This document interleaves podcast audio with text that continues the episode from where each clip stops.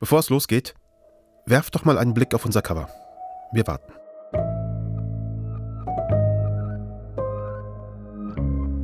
Es zeigt eine Gruppe von sehr unterschiedlichen Menschen. Aber alle haben diese eine Maske auf. Weiß, leicht lächelndes Gesicht, ein Schnurrbart. Die Maske soll das Gesicht von Guy Fawkes zeigen, ein Offizier des englischen Königreichs, der 1605 versucht, den König zu töten und das britische Parlament zu sprengen. Guy Fawkes scheitert mit seinem Attentat. Der König überlebt, das Parlament steht immer noch.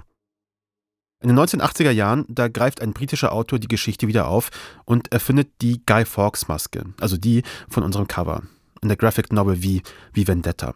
Wird auch verfilmt, 2005. Ein ziemlich guter Film, finde ich. Könnt ihr euch mal anschauen, wenn ihr es noch nicht getan habt. Hinter dieser Maske steckt mehr als nur Fleisch, Mr. Creedy. Dahinter steckt eine Idee und Ideen kann man nicht erschießen.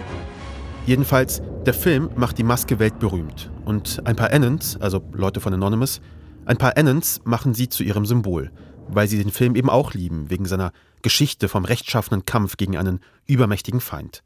Und das führt uns direkt zu Robert. Wir haben ihn in der letzten Episode schon kennengelernt.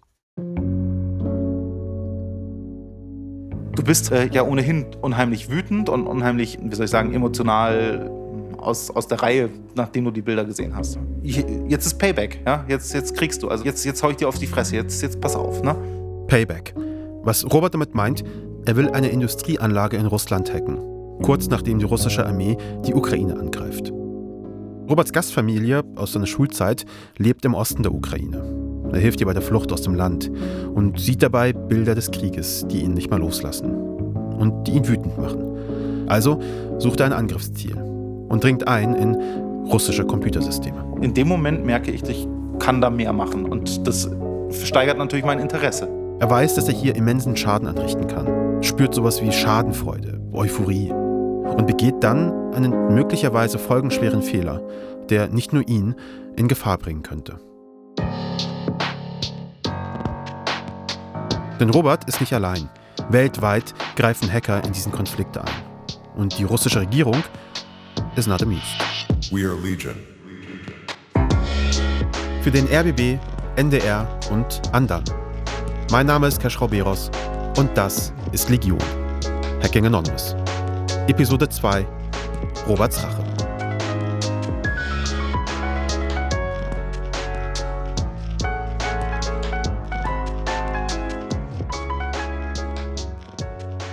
Roberts Hack der beginnt mit einer stundenlangen Suche nach dem richtigen Ziel und dem richtigen Schwachpunkt, seinem Einfallstor.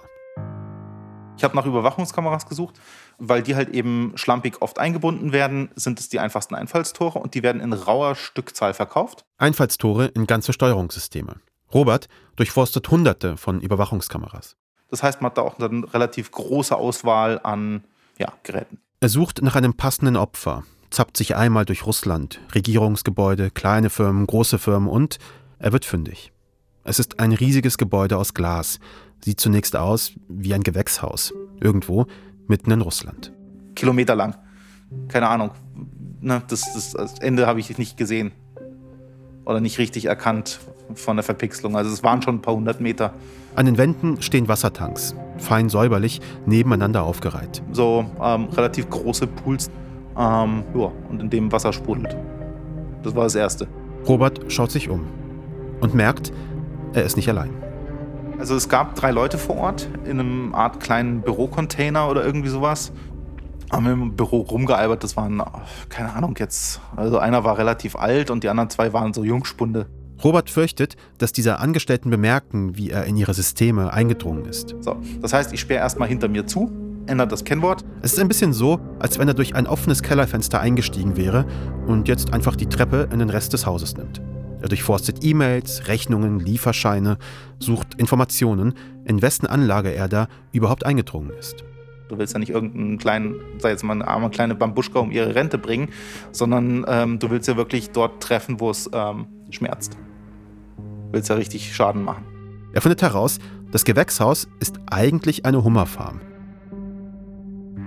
dann kann man ja weiter gucken, ähm, wem gehört die Firma oder zu welchem Konzern gehört die Firma, wem gehört der Konzern. Aber wunderbar. Eigentümer dieser Farm?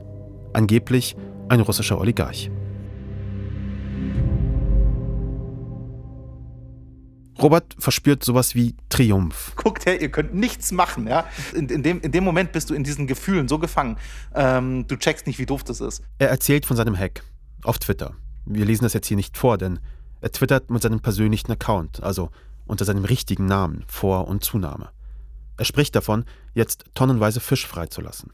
Daraufhin haben etliche Leute gesagt, dass der Tweet doof ist und dass sie hoffen, äh, dass ich nur flunker. Zweifelst du nochmal daran, das wirklich durchzuziehen dann? Daran zweifle ich nicht. Ähm, das online zu stellen, daran habe ich dann gezweifelt. Richtig. Aber Robert löscht den Tweet nicht. Bis heute kann man ihn lesen und damit auch deutsche Staatsanwaltschaften, Geheimdienste, russische Verfolgungsbehörden. Robert verstößt gegen die vielleicht wichtigste Regel von Anonymous, die Anonymität. Und Robert macht weiter. Sich in ein Kamerasystem zu hacken, es ist gut, aber noch nicht genug. Er googelt sich durch Anleitungen für Fischzucht, findet heraus, wie die Tanks und die Steuerung der Hummerbecken funktionieren. So dumme äh, Suchanfragen eingegeben wie, äh, wie kann man ähm, Salzwasserfische am schnellsten umbringen. Robert ändert die Salzkonzentration der Hummerbecken. Da gab es halt quasi ähm, eine Dosierungssteuerung und die habe ich dann halt einfach auf Maximum gestellt. Er stellt fest, der Salzgehalt des Wassers lässt sich nur sehr langsam ändern. Dauert alles viel zu lang. Er hat die Zeit gar nicht. So wird das nix. Na, und dann habe ich auch in der Zwischenzeit noch eine Kühlanlage entdeckt und die von minus 12 auf plus 12 gestellt. Nächster Versuch. Robert verändert die Temperaturkontrolle. Das hat aber auch relativ lang gebraucht, bis die dann irgendwie auch nur eine Gradänderung hatte. Und ja, ähm, irgendwann habe ich entschlossen, okay, zieh mal einen Stöpsel. Was hast du gemacht? Ja, den Ablass aufgedreht. Er hat den Abfluss der Hummerbecken aufgedreht. Sie laufen langsam leer. Es ist ein Wochenende, ein Samstag. Ich schaue am Montag in der Früh noch mal rein. Ähm, und ja, sehe halt wieder viele, viele, viele Leute mit äh, so Keschernetzen rumwuseln und versuchen, das Getier in irgendwelche IBC-Tanks reinzufüllen. Robert sagt, tonnenweise Hummer sterben. War dann wohl Erfolg. Das war Genugtuung dann vom Gefühl her. Das war dann richtig Genugtuung. So, jetzt haben wir richtig. Jetzt, jetzt, jetzt müsst ihr Brot essen. Oligarchen, jetzt müsst ihr Brot essen. ja. Roberts Euphorie über seinen Hack, diese fast kindliche Freude, die er ausstrahlt, dieses befriedigende Gefühl von Rache. Ich kann es schon irgendwie verstehen, es trifft ja vermeintlich die Richtigen. Aber Robert tut all das unter seinem Klarnamen, verkündet seinen Hack sogar öffentlich. Also eben nicht anonym, ist damit jetzt nicht mehr Teil von Anonymous, nicht mehr Teil des Kollektivs. Ohne Maske quasi. Und Robert steht damit jetzt ziemlich alleine da. Ja, und deswegen war es natürlich total doof, was ich gemacht habe. Vorher diese, diese, diese, dieses flaue Gefühl, Gefühl im Bauch, diese, diese unendliche Ohnmacht. Ja, wie, was, was macht man da? Und dann, dann kann man sich nur noch daran hochziehen, ich kann was und ich zeig's euch. Ja? Wenig später verlassen wir das Gasthaus wieder. Roberts Gastfamilie, deren Flucht er vom Schreibtisch aus gesichert hatte, kommt nie in Deutschland an. Sie reist bis nach Chop, ganz im Westen der Ukraine, an die Grenze. Die Männer dürfen nicht ausreisen und so entscheidet sich die Familie, zusammenzubleiben in der Ukraine. Stattdessen ziehen andere ukrainische Geflüchtete bei Robert ein. Bis jetzt hat die Staatsanwaltschaft gegen Robert keine Ermittlungen begonnen.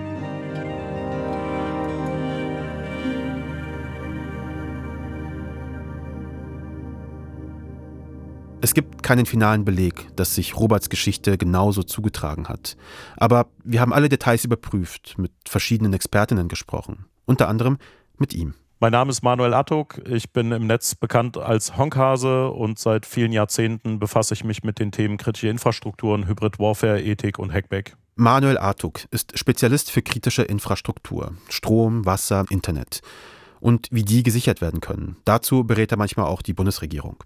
Wir haben ihm die gesamte Schilderung von Robert Zeck vorgespielt, mit allen technischen Details. Das heißt, ich sperre erstmal hinter mir zu. Ich vermute, er hat auf Shodan gesucht. Ähm, ändert das Kennwort. Ähm, ja, bingo. Dann hat er da die IP-Adresse gehabt. Und, gesagt, und dann okay, haben wir Artuk Kamera, gefragt, genauer ist das so denkbar? Klingt valide. Sind Szenarien, die ich äh, in ähnlicher Form kenne. Also passt von der, von der Vorgehensweise, klingt das logisch. Artuk sagt, Robert hätte den Hack genauso durchführen können. Er hat das Wissen, die Fähigkeiten. Aber ihm ist noch etwas ganz anderes wichtig. Ein Zivilist greift Industriesteueranlagen in Russland an, um irgendwie Schäden zu verursachen. Ne? Da hatte ich ja schon gleich im Kopf diese Aufwärtsspirale. Die Russen werden ja nicht sagen, ach so, ja gut, es war ja keine Kriegshandlung, alles cool. Ähm, dann tweetet er auch noch darüber offiziell und bring, bringt sich in Gefahr. Robert hat eine Hummerfarm gehackt. Man kann das belächeln. Ein paar Tonnen toter Hummer in Russland. Was soll's. Andererseits, er ist eben nicht allein. Nicht der einzige Hacker, der sich berufen fühlt, in diesen Krieg einzugreifen. Und wenn wir jetzt an dieser Stelle sagen, naja, der Robot ist okay, beim nächsten Mal sagen, naja, die fünf Robots waren auch okay und danach sagen, naja, die 500 Robots waren schon echt krass, aber geht noch. Wenn jetzt aber ganz viele Robots dieser Welt so handeln, dann hast du eine ganz schnelle weltweite Eskalation. Und es gibt einige Gruppen, HackerInnen, die mitmischen wollen in diesem Krieg. Das Cyber Peace Institut zählt 131 verifizierte Angriffe auf Russland seit Kriegsbeginn. Andere sagen, es sind Tausende. Nicht alle sind von Anonymous, aber eben doch viele. Das Hackerkollektiv Anonymous behauptet unterdessen, es sei erfolgreich in das Videosystem des Kreml eingedrungen.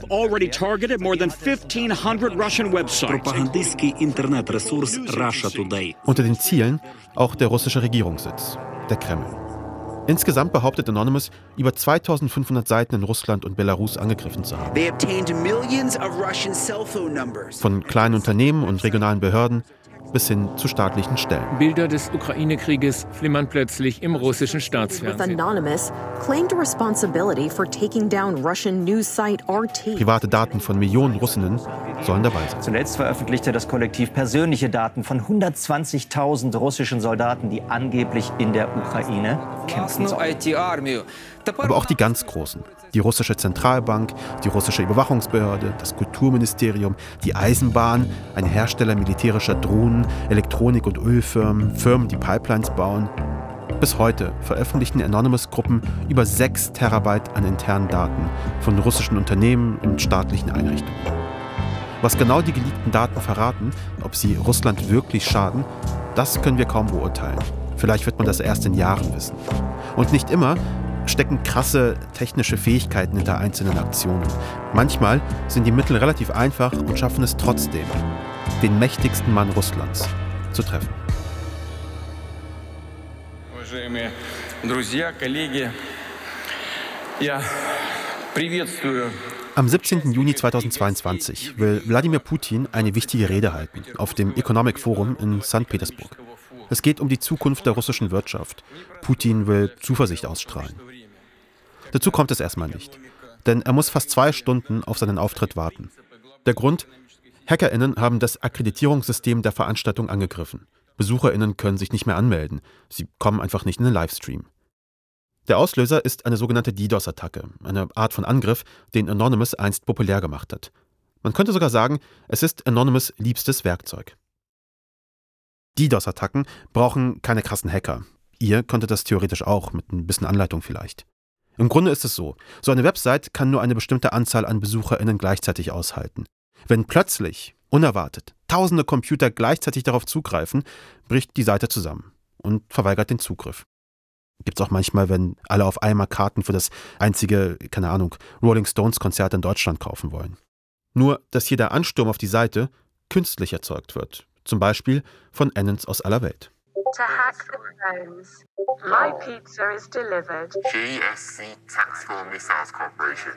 Auch in dieser Operation gegen Putin und Russland organisieren sich tausende Annons in Chats und Sprachchats. Wir sind von Beginn an dabei und hören zu. Die Leute in diesen Chats, viele davon offenbar Neulinge, besprechen alles Mögliche. Die Diskussionen sind ziemlich wild. Hier Katzenmemes und Scherze über Pizza Hawaii und dann chaotische Diskussionen um die nächsten Angriffsziele. Okay, back to the main topic now. Anyone here know their missile provider? Lasst uns die Raketensysteme der russischen Armee hacken. Which side? Nein, lieber die russische Propaganda, Fernsehsender, Nachrichtenseiten. So schwenkt die Diskussion hin und her. Und irgendwann wird die angegriffene Seite mit Anfragen bombardiert. Anonymous music, let's go. Wenn erfolgreich, bricht die Seite unter der Last zusammen. Man hat Webseiten vom Verteidigungsministerium und den Banken äh, irgendwie mit DDoS-Attacken angegriffen und so. Das ist so ein permanentes Grundrauschen von Angriffen im Cyberraum. Und jetzt ist es im Krieg halt auch genutzt worden, äh, aber mit einem DDoS ist halt eine Webseite eine Weile nicht erreichbar und dann ist sie wieder da. Das ist wieder Manuel Artuk, der Experte für kritische Infrastruktur. Andere Expertinnen, mit denen wir gesprochen haben, machen sich auch lustig über diese DDoS-Angriffe, eben weil sie so einfach sind. Aber die Hacks verbreiten Unruhe, so ein Gefühl von Unsicherheit. Sie sollen die Botschaft vermitteln, We are watching you. Wir haben euch auf dem Schirm. Auch deswegen, ein beliebtes Ziel von Anonymous sind russische Medienseiten. Das ist die Aufnahme eines solchen Medienhacks. Wir hören hier den Mitschnitt eines russischen Online-Radios. Plötzlich wird das Programm unterbrochen und ein ukrainisches Lied erklingt und die ukrainische Nationalhymne. HackerInnen sind in das System des Senders eingedrungen. Es gibt einige solcher Medienhacks. Gleich zu Beginn des Krieges, da behauptet Anonymous, den russischen TV-Sender Kommersant angegriffen zu haben. Er zeigt Bilder ukrainischer wie russischer Kriegsopfer im russischen Fernsehen, das den Krieg ansonsten verschweigt. Und dann ist da eine Reihe von Hacks, die dem gleichen Muster folgen. Die staatliche russische Nachrichtenagentur TASS wird gehackt. Zunächst erscheinen auf der Seite Antikriegsbotschaften und dann, wenig später, zeigt die Startseite gar keine Nachrichten mehr. Stattdessen prangt dort eine Botschaft. Vika hat sie für uns übersetzt. Also hier steht auf Russisch, äh, mehr als 5300 russische Soldaten sind in der Ukraine in den ersten vier Tagen gestorben. Das ist insgesamt mehr als im ganzen ersten Tschetschenienkrieg 94 bis 96. Darunter steht auf Englisch, diese Nachricht wird gelöscht werden. Und manche von uns werden gefeuert und gar inhaftiert werden. Aber wir können es nicht mehr ertragen. Und dann das Anonymous-Logo. Die russische Regierung ist wegen all dieser Hacks und Aktionen nicht gerade amused. Am 12. April meldet sich das russische Außenministerium und droht den Hackerinnen und westlichen Regierungen in einer offiziellen Mitteilung. Sie sprechen davon, dass es 100.000 Attacken auf russische Infrastruktur gäbe, Sabotage, Hacks. Die meisten, sagen sie, kämen aus den USA, der EU und der Ukraine. Russland droht den Hackerinnen und den Herkunftsländern offen. Die Botschaft des russischen Außenministeriums endet mit dem denkbar ominösen Satz: Wer Cyberwind sät, wird Cybersturm ernten.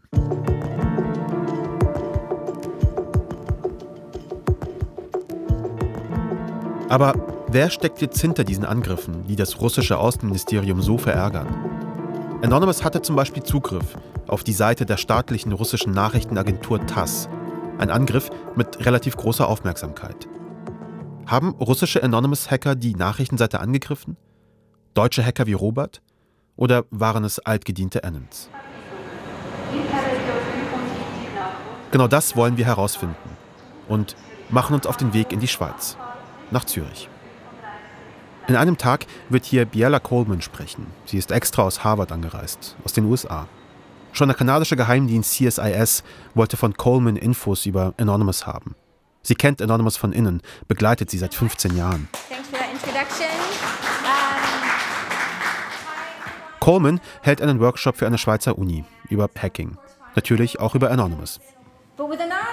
Der Grund, warum wir Coleman treffen wollten, sie weiß, wie man mit Annons spricht, wie wir mit ihnen in Kontakt kommen. Anonymous zu untersuchen, sagt sie, ist gar nicht so einfach. Viele Mitglieder tun schlichtweg Illegales.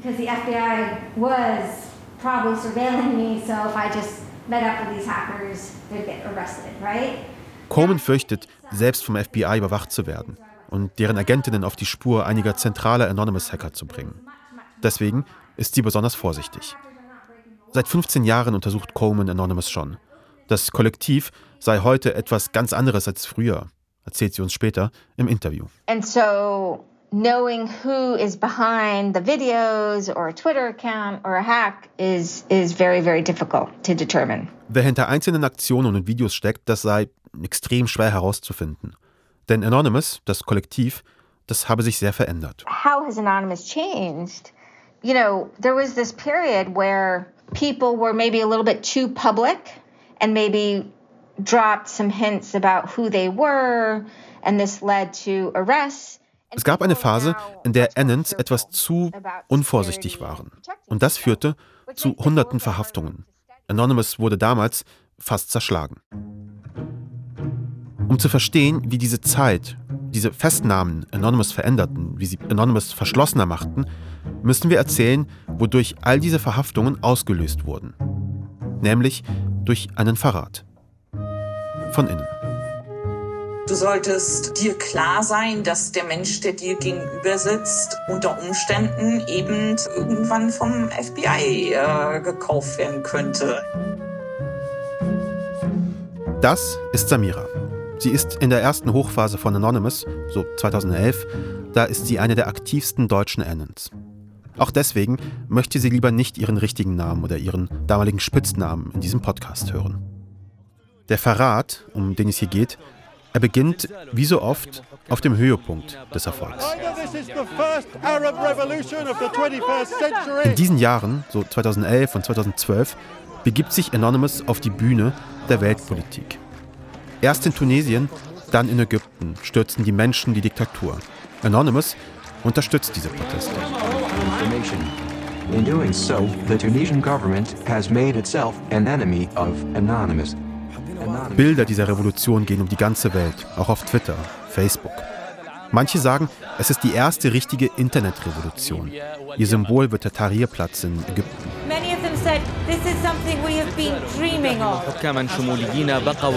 Bis der ägyptische Diktator Mubarak das Internet abstellt.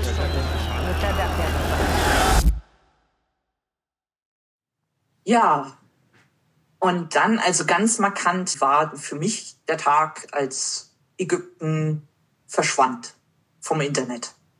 Und dann kam die Reaktion von Anonymous. Anonymous hilft den Protestierenden, diese Internetsperren zu umgehen. Über eigene Netzwerke und ihre eigenen Internetanschlüsse. Die Anleitungen dafür faxen sie an ägyptische Nummern. So ein bisschen so, wir, wir schicken dem, dem alten äh, Späti-Besitzer in, in Kairo oder irgendwie äh, eine Anleitung, die der dann kopiert auf seinem Hausdrucker und dann den Kunden mitgibt. Anonymous hilft, Nachrichten aus Ägypten und Tunesien in die Welt zu tragen und ist damit in weiten Teilen der Welt ziemlich präsent und mächtig geradezu. Es ist ein vorläufiger Höhepunkt für Anonymous, für ihre politische Bedeutung, für ihre Aufmerksamkeit. Und die wächst immer weiter. Anonymous-HackerInnen intensivieren in den Monaten danach ihre Angriffe. Auch auf Unternehmen in den USA, auf Polizei und Geheimdienste. It's been called Operation Payback. Cyber attacks temporarily shut down the websites of MasterCard and 16 and a half minute phone call between the FBI and Scotland Yard suddenly appeared. Ein Anon gehört damals zu den zentralen Hackern hinter diesen Angriffen. Hector Javier Monsegur genannt Sabu. Vigilante groups members hack into companies and governments. group called Anonymous was secretly listening and recording. Samira kennt Sabu ganz gut aus den Anonymous Chats. Haben wir ab und zu mal Scheiße geredet. Also privat irgendwie halt einfach so, ja, welche Filme kann man gucken? Ähm, er hat irgendwas über seine Kinder erzählt. Was Samira nicht weiß, Sabu steht ganz oben auf der Fahndungsliste des FBI. Der Inlandsgeheimdienst der Vereinigten Staaten hat nach all den hochkarätigen Hacks auf Unternehmen und Sicherheitsdienste ein echtes Interesse an Anonymous entwickelt. Äh, Wochen vorher gab es Gerüchte. Also es gab schon so ein bisschen diesen, diesen ähm, Flugfunk, Whisper Network, irgendwas läuft da. Und Sabu war eine Zeit lang nicht online. Und äh, ja, äh, der wurde vom FBI weggekascht. Also es gab schon so die Sprüche. Aber die gab es über jeden, der mal eine Woche nicht online war. Der Flurfunk sollte Recht behalten. Das FBI findet Sabu und schlägt ihm einen Deal vor. Zehn Jahre Haft oder er spioniert für das FBI Anonymous aus. Sabu entscheidet sich gegen die Haft und für den Verrat. Er kehrt in die Anonymous Chats zurück. Undercover. Er sammelt Informationen, gibt sie an das FBI weiter. Es geht um Hacks, Strukturen, um wichtige Annons.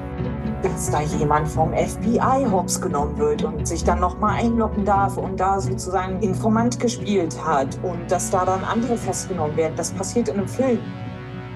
oder in der Serie. Das passiert doch nicht in meinem Leben. Today, federal prosecutors said six key members have been hat arrested. 16 mutmaßliche Mitglieder der Hackergruppe Anonymous festgenommen. Viele Annans werden inhaftiert und verurteilt, landen über Jahre im Gefängnis. Ich bin halt sehr, sehr viel vorsichtiger geworden zu dem Zeitpunkt. Äh, Ich habe dann halt wirklich Festplatte geschreddert. Samira selbst entgeht der Strafverfolgung. Sie ist bei den Hacks, die das FBI zur Anklage bringt, nicht dabei. Und jetzt hattest du plötzlich den, den Verrat. Da wurde uns plötzlich bewusst, dass das gewisse Grundvertrauen, das du ja doch trotz allem hast, plötzlich weg war. Äh, Es war der Tod der Naivität. Mit der Naivität, der Leichtigkeit. Da stirbt auch ein Teil von Anonymous. Zentrale Köpfe landen im Gefängnis, andere tauchen unter. Viele ziehen sich zurück. Es wird still um Anonymous. Und die verbleibenden Annans, sie werden noch vorsichtiger, noch misstrauischer. Aber wer steckt denn hinter der neuen Welle an Angriffen und Aktionen von Anonymous, jetzt im Ukraine-Krieg? Really. Für Coleman, die Professorin aus Harvard, ist das, was gerade passiert, geradezu eine Wiederauferstehung von Anonymous, eine Wiederbelebung. Huge resurgence of Anonymous in the context of the war against Ukraine. And this was interesting too because some of the individuals involved were old timers, Mit dabei seien einige wenige altgediente Annans. but it seems like some of the individuals and groups were also just new individuals, again, who took the name to support Ukraine and to attack Russia. Viele seien aber schlicht Newcomer, vielleicht Einzelne, die den Namen Anonymous annehmen. Anonymous war in der Vergangenheit sehr stark US-amerikanisch geprägt, aber jetzt, mit einem Krieg mitten in Europa,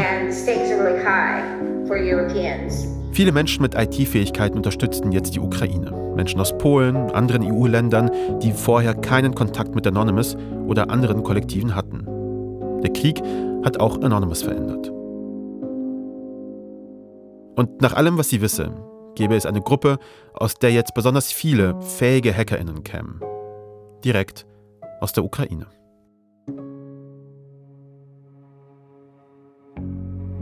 Ich sitze jetzt schon gerade im Zug von Przemysl nach Kiew. Wir haben eine Spur. Sie führt uns in die Ukraine. Und Vika fährt zurück in ihre alte Heimatstadt nach Kiew, wo ihre Familie lebt. Es ist ihre erste Reise seit Kriegsbeginn. Irgendwie fühlt es sich unglaublich toll, nach Hause jetzt zu fahren, obwohl ich weiß, dass die Reise jetzt gefährlich ist. Vika reist alleine nach Kiew. Sie kennt die Stadt, sie spricht die Sprachen. Der Krieg ist überall spürbar. 14. Mai, 11 Uhr nach Kiewer Uhrzeit. Gestern war ich den ganzen Tag spazieren mit meiner Familie in meinem Bezirk. Aber heute Morgen bin ich von das äh, Luftalarm aufgewacht. Und dieser Kontrast lässt mich irgendwie nicht in Ruhe. Vikas Ziel? Sie wird für uns einen ukrainischen Hacker treffen. Der soll hinter einem der prominentesten Anonymous-Hacks stecken. Der Angriff auf die staatliche russische Nachrichtenagentur TASS. But uh, I don't care even if I die doing what I do. Und jetzt habe ich komplett ein anderes Bild von Anonymous. Nächste Woche bei Legion. Hacking Anonymous. Legion. Hacking Anonymous ist eine Original Series von RBB, NDR und Andan. Autor und Redaktionsleitung Andan, Patrick Stegemann. Story Editor, ich, Cash Roberos. Unser Producer ist Serafin Dinges. Unsere ReporterInnen sind Silke Grunwald, Vika Soloviova und André der Hörmeier. Associate Producerin Luisa Joa. Projektleitung und Redaktion RBB Romy Sickmüller. Redaktion NDR Katharina Marenholz. Fact-Checking, Team Recherche und Verifikation NDR. Technische Produktion und Sounddesign Yannick Werner und Nikolaus Löwe. Mit Originalmusik von Tim Schwerter. Coverillustration von Max Guter. Unsere Executive ProducerInnen sind vom RBB Jens Jarisch, vom NDR Johanna Leuschen und von Andan Patrick Stegemann und Keschrau Beros. Ein besonderer Dank an Max Kuwertz, Cinzia Friedländer und Irene Schulz. Falls es euch gefallen hat und ihr keine weiteren Folgen verpassen wollt, freuen wir uns, wenn ihr diesen Podcast abonniert und weiterempfehlt. Danke fürs Zuhören und bis zum nächsten Mal.